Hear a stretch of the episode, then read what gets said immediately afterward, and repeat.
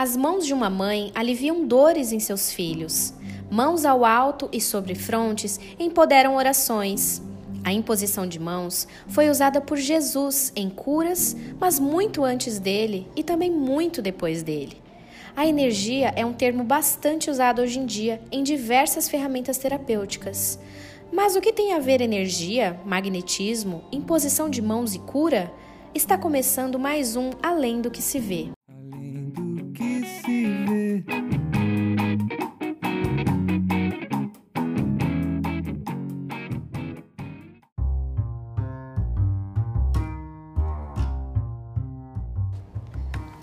Olá, senhoras e senhores, meninos e meninas! Estamos começando mais um episódio do Além do que se vê, o podcast da Associação Espírita Lar Maria de Lourdes. Comigo, Talita, Marcelo, Eliane e Pedro. E o tema de hoje é o passe, algo que costuma causar curiosidade em quem não conhece a doutrina espírita e é tema de muito estudo e dedicação por quem já faz parte da doutrina. Então vamos lá. O que é o passe? Nessa edição, vamos explicar em que consiste essa bênção maravilhosa.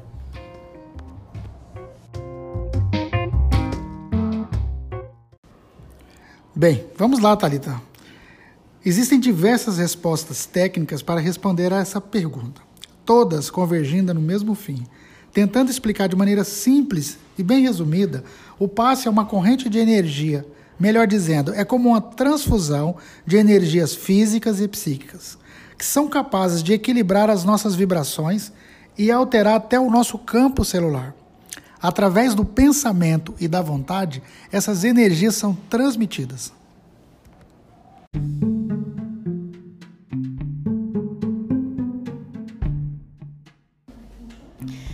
Muito legal, Marcelo. Mas assim, na prática, para quem nunca tomou um passe, como nós podemos desenhar a cena para essa pessoa? Pode tentar nos responder, Pedro?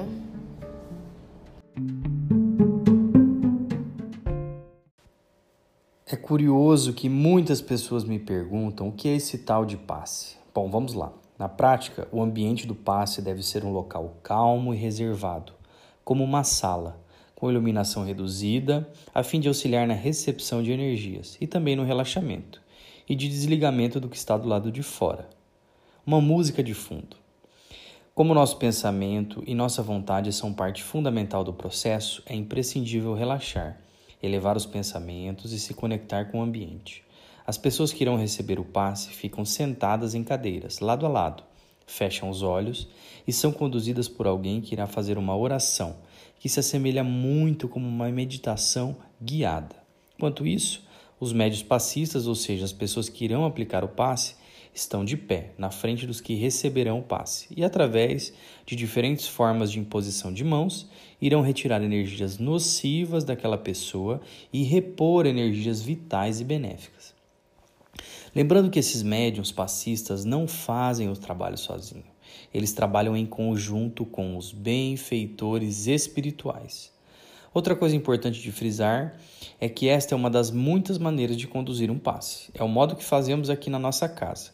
Então não se preocupe se for em outra casa e não for exatamente assim.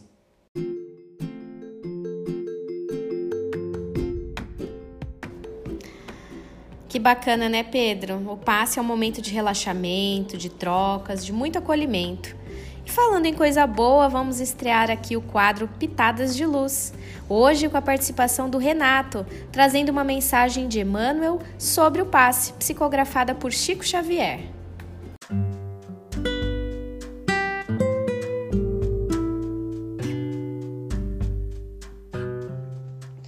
Se a moléstia, tristeza e amargura são remanescentes de nossas imperfeições, enganos e excessos, Importa considerar que, no serviço do passe, as tuas melhoras resultam da troca de elementos vivos e atuantes.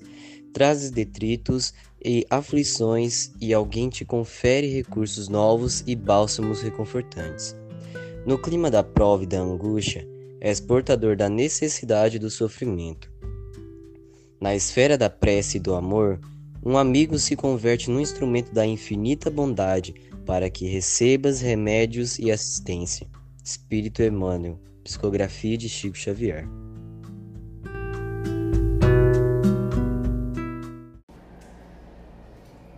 E esse foi o Renato. Valeu, Renato! E se você que está nos ouvindo também quiser participar do nosso podcast, manda um alô pra gente. Vamos deixar o telefone no final desse episódio, fique ligado. E voltando aqui à explicação, então temos como cenário do passe um local tranquilo, reservado, música de fundo, iluminação reduzida, uma espécie de meditação guiada e pessoas impondo as mãos para essa transfusão de energias. Eliane, existem explicações além do espiritismo para essa troca de energias?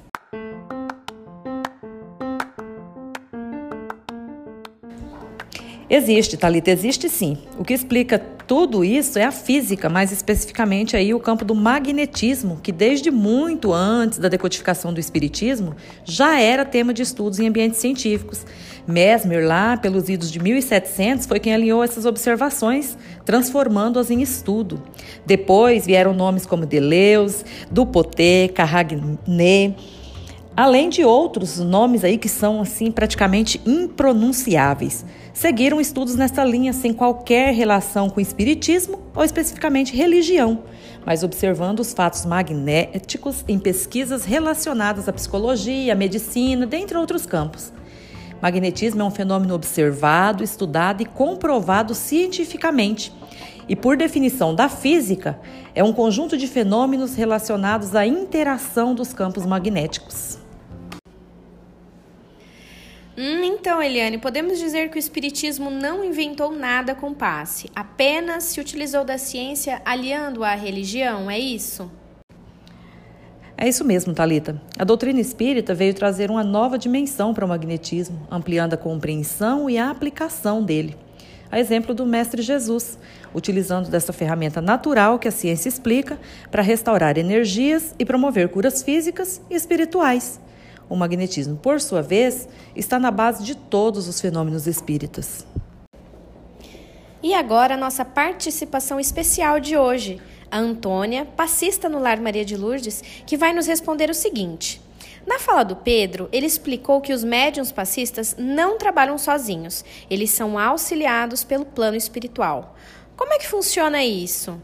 Como é a atuação do plano espiritual no passe?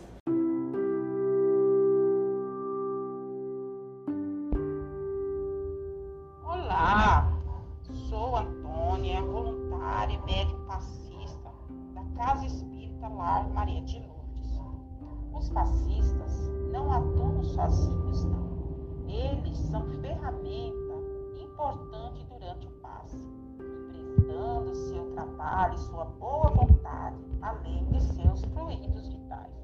O homem encarnado é um gerador de força eletromagnética, mas junto com os passistas encarnados estão os espíritos benfeitores atuando de forma fundamental no passe. Encarnados e desencarnados adquire propriedades novas que separadas não existiriam da mesma maneira. A força magnética reside no homem, mas ganha força com a ação espiritual. Allan Kardec explica que o passista, quando não está assistido por bons espíritos, fica reduzido às suas próprias forças, muitas vezes insuficientes. E quando acompanhado dessas energias do alto, fazem com que essas forças sejam centuplicadas em poder e em eficácia.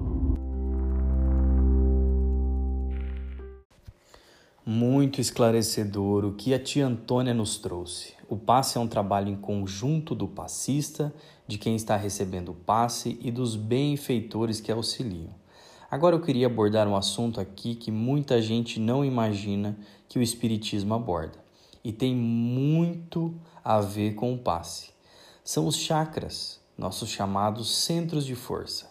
Marcelo, será que a gente consegue resumir esse assunto aqui? Porque é conteúdo demais.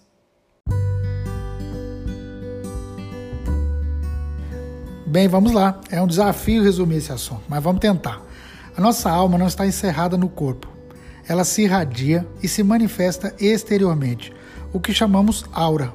Chakras ou centros de força são pontos de conexão pelos quais flui energia entre nosso corpo físico e esse corpo mais sutil, a aura. São pontos acumuladores e distribuidores de força espiritual, por onde transitam os fluidos energéticos. Nós temos basicamente sete chakras e o passe atua no realinhamento desses centros de força. Assim como podemos ingerir alimentos que sejam tóxicos ao nosso corpo, também podemos nos contaminar com energias ruins que fazem mal aos nossos campos mais sutis e chegam a fazer mal fisicamente também.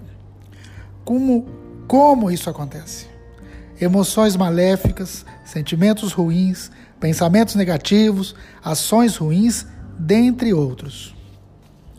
Isso afeta muito os nossos campos de força. E o passe ajuda a estabelecer o funcionamento desses chakras, fazendo com que eles voltem a funcionar em equilíbrio, ou seja, em benefício da nossa saúde física, mental e espiritual. Muito bacana, Marcelo. E existem muitas terapias orientais que falam sobre os chakras e da importância que esses centros de forças têm de estarem alinhados para o nosso equilíbrio. É interessante como a doutrina espírita traz muita luz e muito conhecimento sobre esse assunto e trabalha isso no passe. Ah, também me encanta a finalização do passe. Depois de toda oração, relaxamento, conexão com o plano superior e alinhamento dos nossos centros de força, nós terminamos o passe como? Tomando um copo de água. Explica isso pra gente, Pedro. Por que, que a gente toma essa água no final e o que, que é essa água?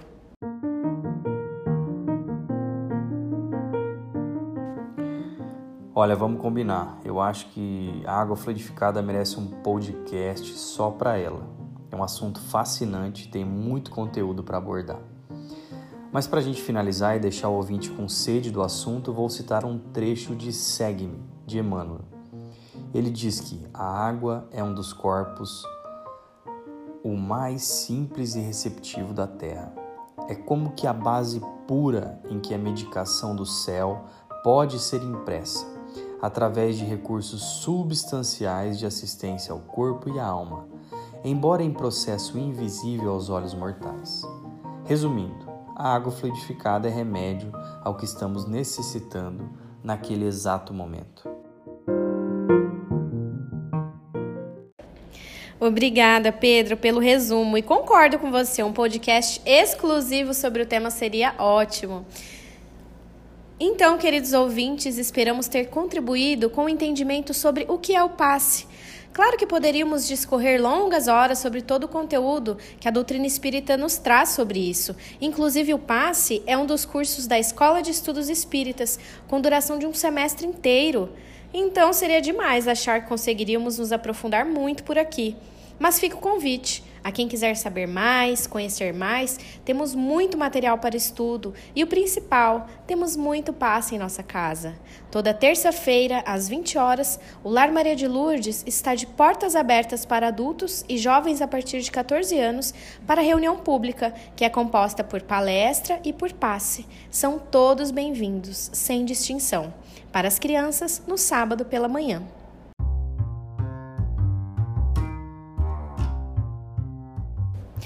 E essa foi mais uma edição do Além do que se vê, o podcast da Associação Espírita Lar Maria de Lourdes. Participaram hoje eu, Talita, eu, Marcelo, eu, Eliane e eu, Pedro.